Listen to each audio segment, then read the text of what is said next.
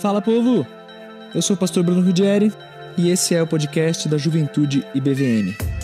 Você vai encontrar aqui uma série de estudos muito especial, ainda mais para esses dias de coronavirus. Histórias bíblicas de colapso social. Você vai poder ouvir onde, quando e como quiser. Mas faz o seguinte, se inscreve para você não perder nenhum episódio. Essa série foi gravada a partir das nossas lives no Instagram. Então vê se segue Juventude BVM para acompanhar as próprias lives, mas também para saber de tudo que acontece na nossa juventude, beleza? Deus te abençoe muito. Valeu. E eu já quero começar o nosso nosso assunto então do, do dia, último assunto da última live. Olha isso, dentro desse tema. Eu tô meio nostálgico, tô, meu coração tá, tá chateado aqui com, com o final da série, mas é, foi muito legal, hein? Dito tudo isso, vamos começar então, galera? Vamos?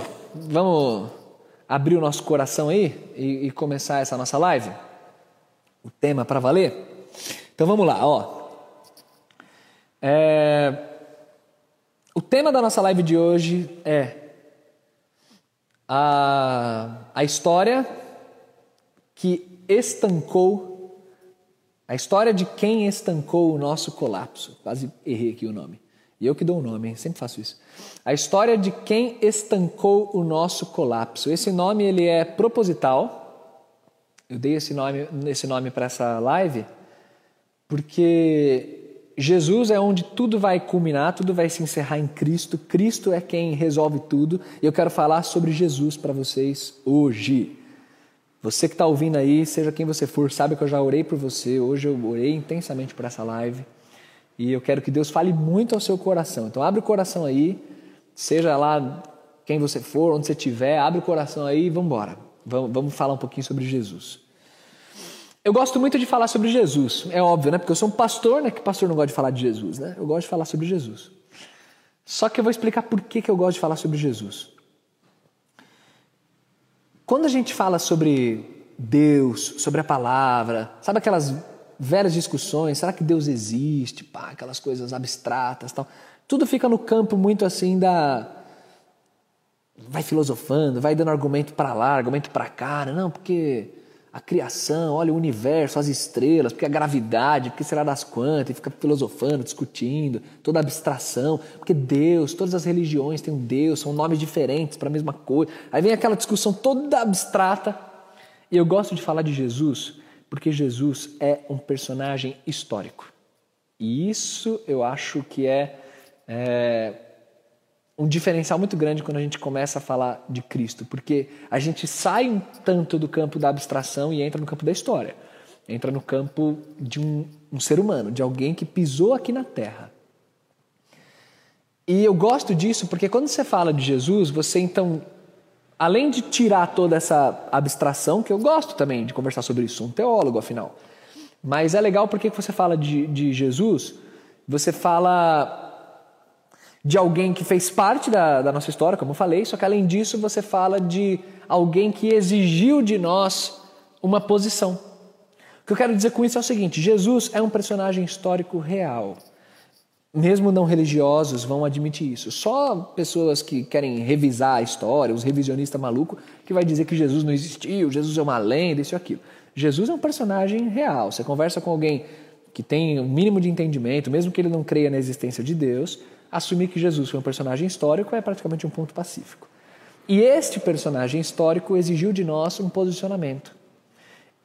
Quando eu falo que ele exigiu de nós, é porque ele veio trazendo ensinos que exigiam de nós respostas. De todas as gerações. Jesus menciona os discípulos dele, mas menciona os que ainda seriam discípulos por, enquanto houvesse mundo. Então, cada um de nós tem que tomar um posicionamento com respeito a Jesus. Isso é diferente de você lidar, por exemplo, com um personagem histórico X. Ah, Pedro Álvares Cabral, de fato, foi o primeiro a chegar no Brasil ou não? E os índios que já existiam aqui? E a China, já chegou antes ou não? Essas discussões, sabe? Coronavírus, será que existiu naquela época? Então, é, essas discussões todas aí é, não exigem de você posicionamentos na sua vida prática. Ao contrário de Jesus, que ele veio, existiu como personagem histórico e exige de você um posicionamento, se você acredita nele ou não. Se você vai colocar a sua vida à disposição dele ou não. Todos nós temos que tomar uma decisão sobre essa. É, quanto a isso, mesmo você que talvez pense assim, pô, não, eu nunca parei para pensar se eu acredito mesmo ou não em Jesus. Eu acho que Jesus é, de fato, alguém assim, mas eu não tenho aquele pensamento a respeito. Mesmo você, na sua vida prática, quer dizer, em como você lida com o seu dia a dia, um dia depois do outro, isso mostra já o quanto Jesus é importante ou não na sua vida. Então é nesse sentido que Jesus ele é um personagem histórico e ele exige de você um posicionamento. E isso é muito legal. Gosto muito de falar sobre Jesus por conta disso. E quando eu falo é, que a gente vai falar sobre Jesus, eu quero focar junto com vocês em quatro episódios da vida dele, né? São os quatro maiores episódios: nascimento, o ministério, quer dizer, a caminhada dele aqui em meio à humanidade, a morte e a ressurreição. É só sobre isso que a gente vai conversar hoje. Nascimento, ministério, né? Vida, ministério, morte e ressurreição. São os quatro tópicos que a gente vai falar a respeito de Jesus. E momento indicação de livros. Às vezes, ao longo dessas lives, eu indiquei livros. Deixa eu indicar para vocês. É, sejam vocês que já caminham com Jesus ou vocês que, sei lá, estão aí nessa live. Vamos ouvir o que esse cara tem para falar de Jesus aí. Dá uma lida, tem uns livros de um autor chamado Josh McDowell, que vale muito a pena, ele gosta muito de conversar sobre isso, esses temas, por exemplo, que eu estou falando. E um clássico dele é um livrinho que se chama Mais que um Carpinteiro, é um clássico, muito bom esse livro. E tem também as evidências que exigem um veredito, né? evidências da ressurreição de Cristo. São livros, joga lá o nome dele, Josh McDowell, e você vai gostar de, de ler esses livros. Clássico aí. E outro legal também que fala sobre isso é o Lee Strobel, que tem filme lá também, Em Defesa de Cristo, Em Defesa da Fé, livros bem legais também para você para você dar uma olhada, tá? Mas dito isso, então por que, que eu escolhi esses quatro momentos da vida de Jesus e o que, que isso tem a ver com esse assunto que a gente desenvolveu ao longo dessas 24 lives, os colapsos sociais? O nascimento de Cristo, gente, nascimento de Cristo é muito importante e tem uma mensagem por trás disso. Em cada um desses quatro momentos da vida de Cristo, eu quero mostrar para vocês que tem uma mensagem por trás. E a mensagem por trás do nascimento de Cristo é pura e simplesmente que Deus se importa com a humanidade. Via de regra, as religiões, elas em alguma medida tentam conectar o homem a Deus. Não é isso? Você vai ficar em silêncio, no escuro, meditando, algo assim, orando para alguém, rezando para alguém, tentando é, é, alcançar alguma divindade, tentando a, alcançar algum estágio do divino. É, a religião, em suas di diferentes vertentes, elas é, exploram um tanto disso. E quando a gente pensa em Bíblia e quando a gente pensa em Jesus, a mensagem ela é exatamente inversa. A mensagem da Bíblia é que homem algum é capaz de se conectar com Deus. Todos os homens estão encerrados em sua miséria moral, em seus relacionamentos quebrados, em suas inabilidades e incapacidades, e Deus, ele tem que colocar os pés no campo do jogo e resolver a parada. É mais ou menos isso que a Bíblia fala. Então, assim, quando a gente pensa em fé cristã, ela é diferenciada porque é Deus vendo o homem na lama e ele decide se sujar de lama também para resgatar o homem. É o Criador se tornando uma criatura. E isso é, tipo, insano. É o Criador se tornando homem para resgatar os homens. Um outro livro muito legal sobre isso, um autor que eu gosto muito e morreu recentemente, é o Ravi Zacarias. Ele é um indiano, um oriental, que viveu boa parte da vida nos Estados Unidos e ele escreveu muitos livros bons também. E um dos livros dele, que eu lembro que né, quando eu tentei achar, foi um caos para conseguir encontrar. Hoje, na Amazon, acho que é mais fácil. Chama Por que Jesus é Diferente? E ele vai explorar vários aspectos do porquê que Jesus, de fato, ele é, ele é diferenciado em comparação a outros é, movimentos e tal. Então, quando a gente fala de nascimento de Cristo, pensa nisso, sabe? A gente não está no Natal ainda, mas significa que Deus se importa conosco e ele se tornou um de nós. Significa que Deus se importa com você e tudo aquilo que você está sofrendo na sua pele, toda a dor que você sente, toda angústia, toda desesperança, sabe quando você olha e fala, cara, o que, que é isso? Que mundo é esse? Que situação é essa? Saiba que Deus se importa tanto contigo que ele decidiu se tornar como um de você em Jesus. Esse personagem que viveu na história e que não dá para você ignorar. Você vai ter que tomar um posicionamento. Ou você vai dizer que ele era louco, que ele era mentiroso, que que que, que esse homem veio fazer na Terra? Porque o que ele dizia que ele veio fazer na Terra é algo forte demais, é algo que envolve a tua vida como um todo. Então é, é pensar no nascimento de Cristo já é refletir bastante sobre o quanto Deus se importa. Então naqueles piores dias que você estiver passando, você fala, cara, a humanidade não tem mais jeito. Eu não sei se você já sentiu isso algumas vezes. Eu, já, eu sinto isso o tempo inteiro. Ligando a TV aí, vendo esses últimos episódios, é, eu sinto isso com mais intensidade. Né? Um pensamento que me ocorreu é que o coronavírus é uma, é uma doença especialmente respiratória. Né? É, boa parte das mortes se dão por, por questão da falta de ar, né? o pulmão sendo tomado e tal, precisando de respirador. Só que o homem ele consegue se mostrar sempre pior e ele consegue matar o seu semelhante asfixiando por nove minutos, né? como no caso do George Floyd, e matando também por uma questão respiratória, né? como o homem consegue ser pior ainda. Né? Então isso é, isso é algo muito grave, é, o que a gente tem. A vida de Jesus ela, ela continua nos mostrando então que a humanidade não presta e por isso Deus veio a nós para nos resgatar. E aí a gente tem a vida e o ministério de Cristo. Quando a gente pensa no ministério de Jesus, o ministério dele, ele fez vários milagres, ele caminhou entre nós, ele curou várias pessoas, cuidou de várias pessoas. E por que, que isso aconteceu? No livro de João, que é um dos evangelhos, o apóstolo João ele chama isso que Jesus fez, ele usa a palavra sinal para descrever o que Jesus fez. São sinais. Eram sinais que apontavam para algo mais importante, algo além. Tipo, Jesus não veio aqui para ser um grande mestre do bem. Não pense em Jesus como assim. Jesus é um, é um homem, um mártir, é alguém que vem ensinar o bom caminho e foi morto por isso. Jesus é muito mais do que isso. Jesus não era um grande mestre do bem. Ele não se falou, ele não se referiu a si próprio como um grande mestre do bem. Ele se referiu a si próprio como sendo o próprio Deus.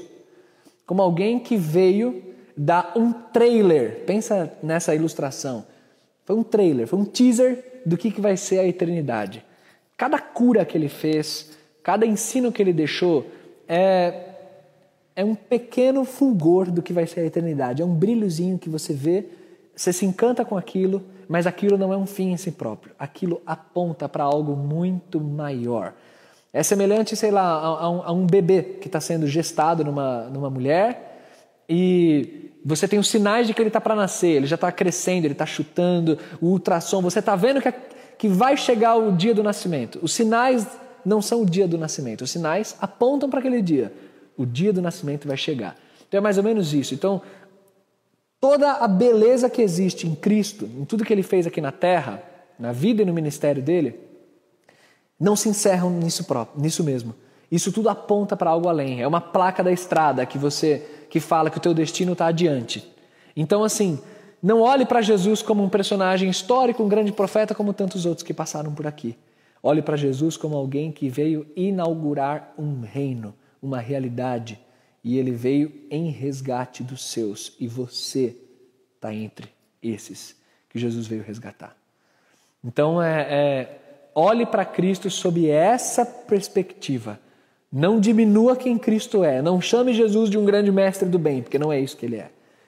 É muito além disso que ele é. Ele é o próprio Deus então, as histórias mais lindas que você conhecer, a multiplicação de pães, a ressurreição de Lázaro, os milagres que você já ouviu falar, tudo isso é apenas um brilho de algo que vai ser muito maior, do filme que realmente vai vir e vai ser a eternidade toda ao lado dele. Quem crê nele vai passar por isso. Só que, gente, ele nasceu para morrer.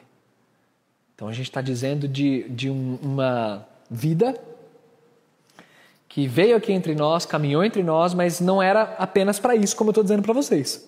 Desde o início, Jesus ele veio já com esse objetivo na morte e a gente precisa entender isso.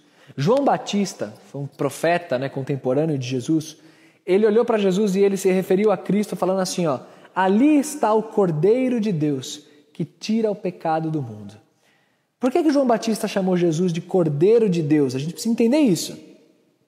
Você já deve ter ouvido falar né, daqueles sacrifícios que eram feitos na Bíblia, sacrifício de ovelha, sangue derramado, aquela chacina toda né, com os animais e tal, o cordeirinho que era morto. Por que, que, isso, por que, que isso acontecia? É muito importante você entender isso.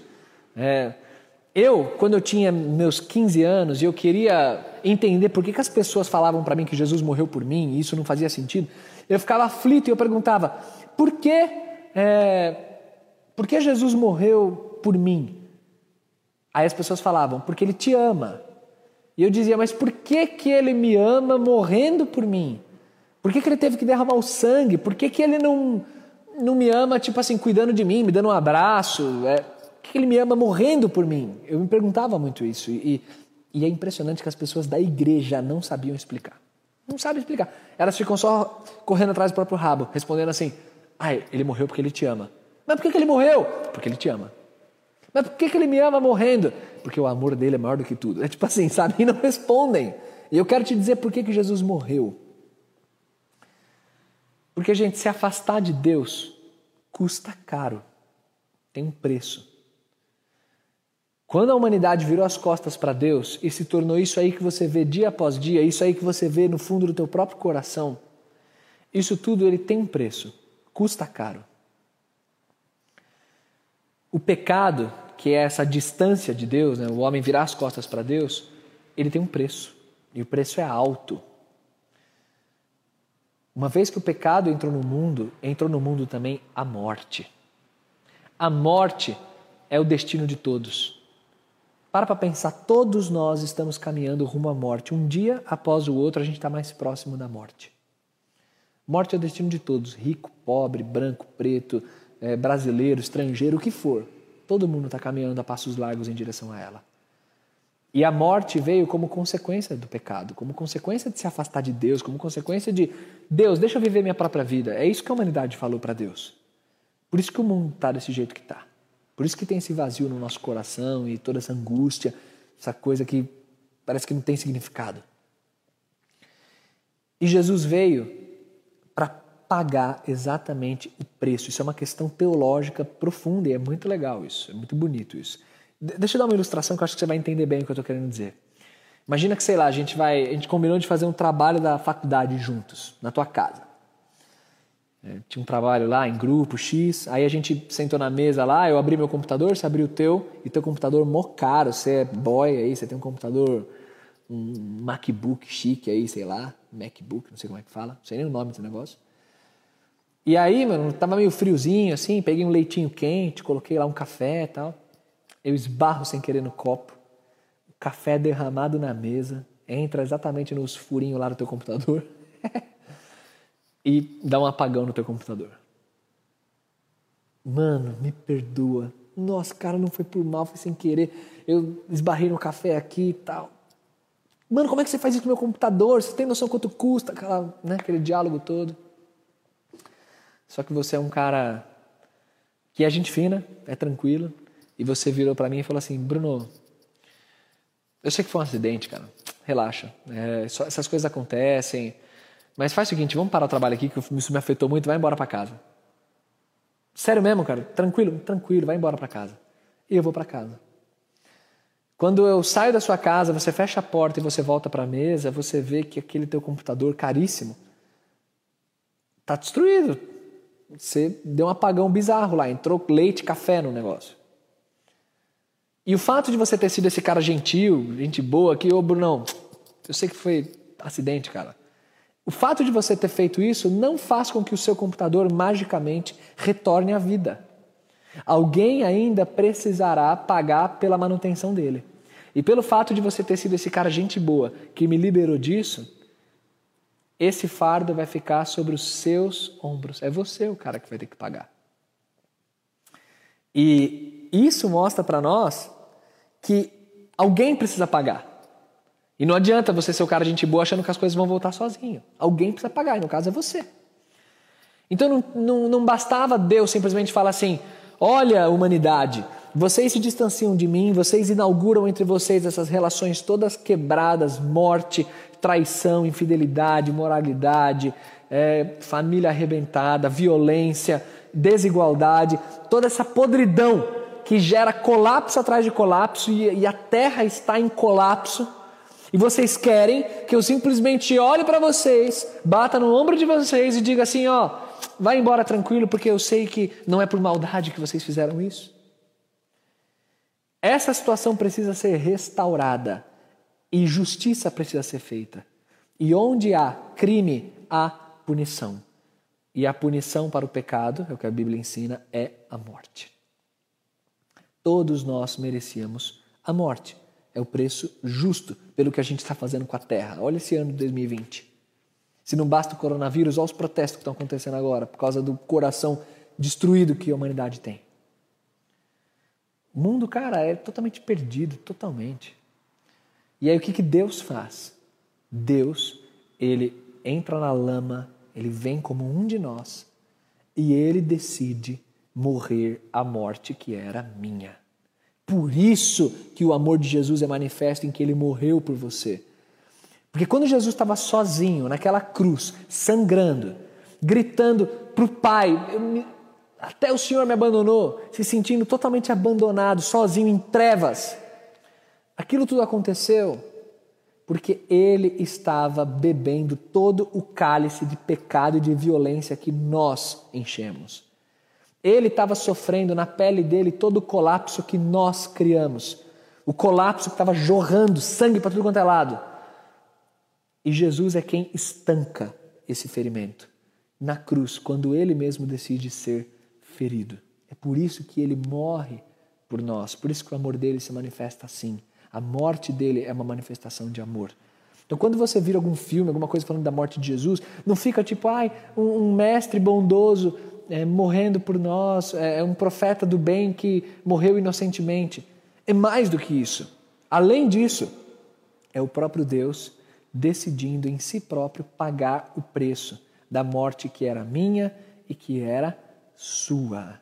Ele estancou o nosso colapso.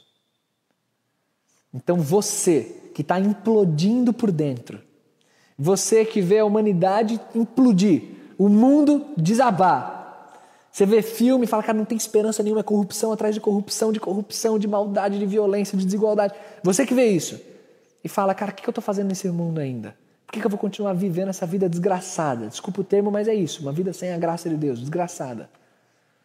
Lembra que em Cristo existe esperança. Nele existe esperança, porque ele sofreu todo o colapso que era nosso. Só que a história não acaba aí. Ele ressuscita dos mortos. E qual que é o símbolo por trás disso? A ressurreição de Cristo, gente, ela nos ensina que Jesus venceu a morte. A morte não foi capaz de conter Deus. A morte, que é a pior coisa que existe, porque todo mundo caminha em direção à morte, só são diferentes jeitos de morrer e no meio do caminho sofrendo violências e degenerações, cada um de um jeito, cada um numa doença, mas está todo mundo caminhando para a morte. É a morte, então, que é o destino pior que existe. A ressurreição de Cristo nos ensina que Deus é maior do que a morte e que existe uma vida por vir, existe a eternidade. Essa é a mensagem por trás da ressurreição. E por isso que quem confia em Jesus venceu a morte. É isso que ele ensinou. Então eu não quero ouvir de você que Jesus era um cara legal se você não acredita nisso que eu estou falando. Porque se você não acredita nisso que eu estou falando, não tem como você chamar ele de um cara legal. Você vai chamar ele de um louco ou de um mentiroso. Jesus ensinou exatamente isso. Que ele venceu a morte, que quem crer nele vai ressuscitar, vai passar a eternidade ao lado, ao lado dele. E se você acha que isso é uma grande loucura, você vai continuar numa vida vazia, uma vida sem significado, uma vida de pó. Agora, se você acredita em Jesus, então você precisa acreditar, mas é acreditar de verdade. E é aqui, chegando para o nosso, caminhando para o nosso final, que eu quero te dizer o que é acreditar de verdade. Acreditar de verdade em Jesus não é você achar Jesus, por exemplo, pastor, eu acredito que ele é Deus, mas Jesus fazer parte de uma parte da sua vida. Não é tipo assim, eu sou um cara que gosto da minha família, eu gosto muito de música, eu gosto muito de artes marciais, eu gosto muito de gato, eu gosto muito de da minha profissão, eu sou muito feliz e realizado no que eu faço, e eu gosto muito de Deus também. Tá entendendo? Tipo, Deus, aqui ó, mais um item você enumerando das coisas que fazem que são importantes na sua caminhada. Não é isso. Acreditar de verdade em Jesus é se jogar no colo dele de tal maneira, falando assim: Senhor, eu desacredito de tudo que está aqui nessa terra. Eu não, não, não, vejo significado maior nisso. Meu significado de vida é o Senhor. E você mergulha nele de tal maneira, de tal maneira você mergulha nele, que todas essas outras áreas e a sua relação com essas outras áreas vão ser agora direcionadas pelo relacionamento que você tem com Jesus. Então, o seu gosto musical vai ser pautado por isso, a sua relação com o dinheiro e com a sua carreira vai ser pautada por isso, o seu relacionamento amoroso vai ser pautado pela fé que você tem em Jesus. Tudo, tudo, tudo, absolutamente tudo vai ser norteado pelo relacionamento que você tem com Jesus. Isso é o que nós chamamos de conversão. Então, tipo, se você é um cara legal, um cara do bem, que está assistindo essa live aí, pô, pastor, eu sou um cara do bem, eu tento ajudar meu próximo, eu faço aqui minhas orações antes de dormir, eu entendo que Deus é muito importante, eu, eu até às vezes coloco umas músicas aí de adoração tal. Cara, não é isso que é acreditar totalmente em Jesus. Isso é uma coisa muito pequena comparado ao que é de fato a conversão. A conversão é você ouvir essas coisas que eu estou falando e pensar o seguinte: cara, faz sentido isso. E eu tenho vivido minha vida como se Jesus não fosse a parte mais importante dela. Eu tenho vivido a minha vida com Jesus sendo mais um dos coadjuvantes nela. Faz muito sentido. Eu falo que eu amo Deus, que eu oro para Deus, mas eu nunca entendi exatamente isso tudo que ele está falando e eu estou querendo entender mais. Eu estou entendendo que se não for Jesus na minha vida, eu vou continuar com esse buraco no meu peito, eu vou continuar tentando me ocupar de carreira, de amizades, de risada, de cerveja, de sei lá o quê, para tentar fazer os meus dias mais felizes, porque de fato minha vida não tem muito significado, não tem muita razão de ser. Eu estou amando uma parte da pandemia.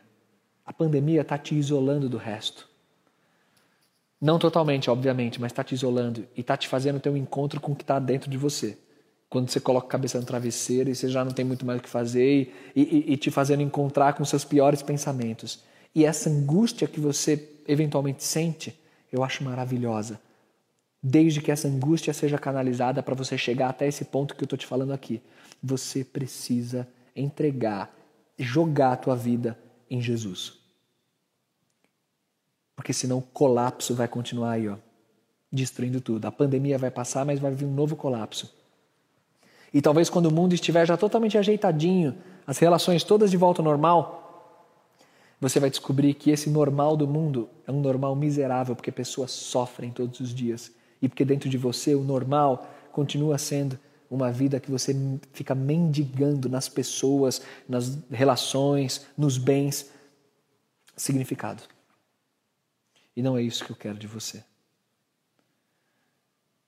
Jogue a sua vida em Jesus. Creia que quando Jesus morreu por você, ali morreu junto com Ele, todo mérito teu, todo sofrimento, toda dor, Ele pagou tudo naquela cruz ele sofreu o maior dos colapsos.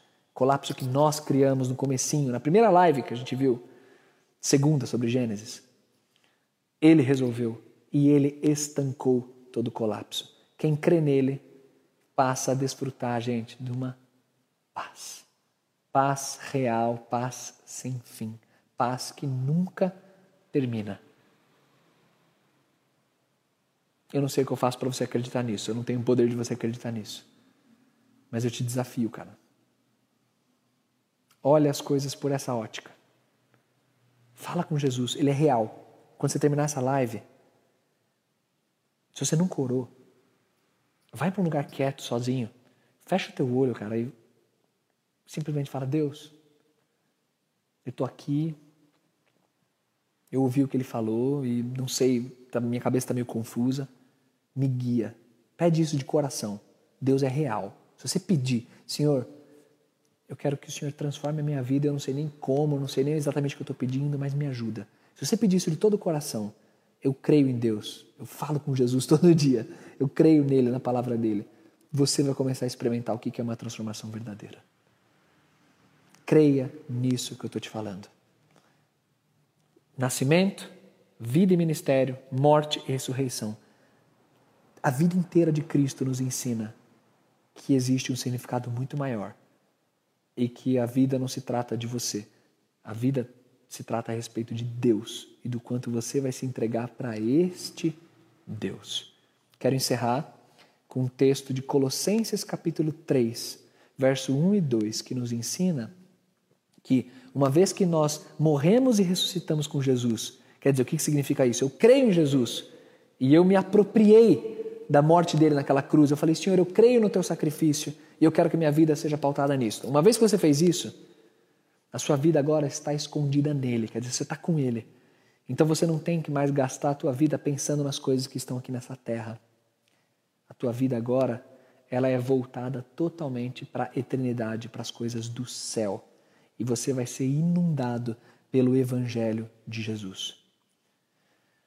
Eu encaro isso como uma introdução para a sua caminhada com Jesus. E eu sei que tem um monte de gente que está dentro da igreja que conhece a religiosidade, mas não conhece Jesus desse jeito que eu estou falando.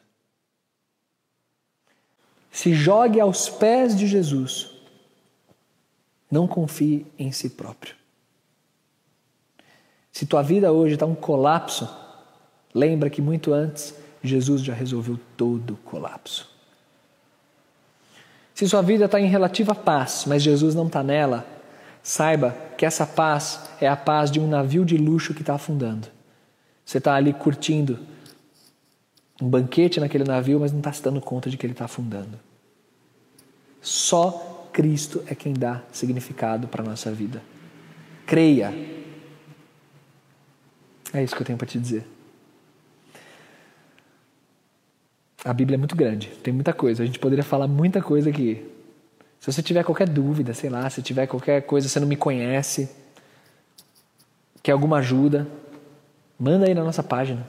A gente dá um jeito de falar com você.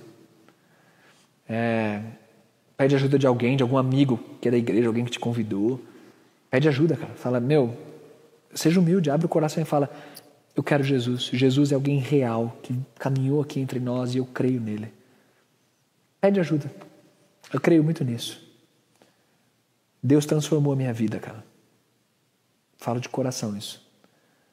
Sou uma pessoa muito abençoada por Ele. Não é mérito nenhum meu. Mas é Ele. Ele caminhando. Me ajudando a caminhar. Me protegendo. Me fazendo lidar com toda essa tragédia no mundo e ter paz no coração diante da eternidade. É só Ele. É só ele. Quero orar com você. Pai, eu quero te orar, é, quero te dizer que isso que eu acabei de falar, eu dou a minha vida por isso. Eu creio no Senhor com uma força com uma vontade, eu creio no Senhor com uma intensidade que eu não tenho para nenhuma outra área da minha vida. Eu quero te agradecer, porque o Senhor é um Deus que se importa. O Senhor é um Deus que me ama tanto, que decidiu sofrer na pele toda a dor que eu mesmo causei. Eu sei que tem muita gente assistindo que já te conhece, que tem agora a oportunidade de agradecer outra vez pelo tamanho do teu amor. Mas eu sei que tem gente também que não te conhece. E eu sou totalmente incapaz de fazer qualquer coisa por essas pessoas. Vai de cada um como interage com essa mensagem e vai do teu Espírito Santo como o Senhor vai agir no coração de cada um. E o que eu te peço é que o Senhor haja, que o Senhor toque que isso tudo faça sentido. E que pelo menos uma pessoa que nos ouve entregue a vida para o Senhor. E desista de confiar nesse mundo, na justiça que vem desse mundo, nas relações humanas. Desista de acreditar nas trevas que existem aqui. Obrigado, Senhor Porque naquela cruz o Senhor estancou, resolveu toda crise, toda calamidade, todo colapso. Obrigado porque ao longo da tua palavra a gente vê que o homem é totalmente perdido e o Senhor é o verdadeiro herói. O Senhor é quem nos resgata. Que essa mensagem faça sentido para nós todos os dias e que a gente encontre uma real transformação a partir disso. Eu te peço com fé, eu te agradeço, eu te louvo em nome de Jesus por essa série, por tudo que a gente está fazendo juntos ao longo desse período de pandemia. Muito obrigado, Senhor. O Senhor é bom, o Senhor é maravilhoso. Nós te louvamos e te amamos. Em nome de Jesus. Amém. Amém, galera. Assim nós encerramos essa nossa série de histórias bíblicas de colapso. A gente teria tanto mais coisa para falar sobre Jesus. Eu me sinto assim, eu fico com aquela sensação de caramba.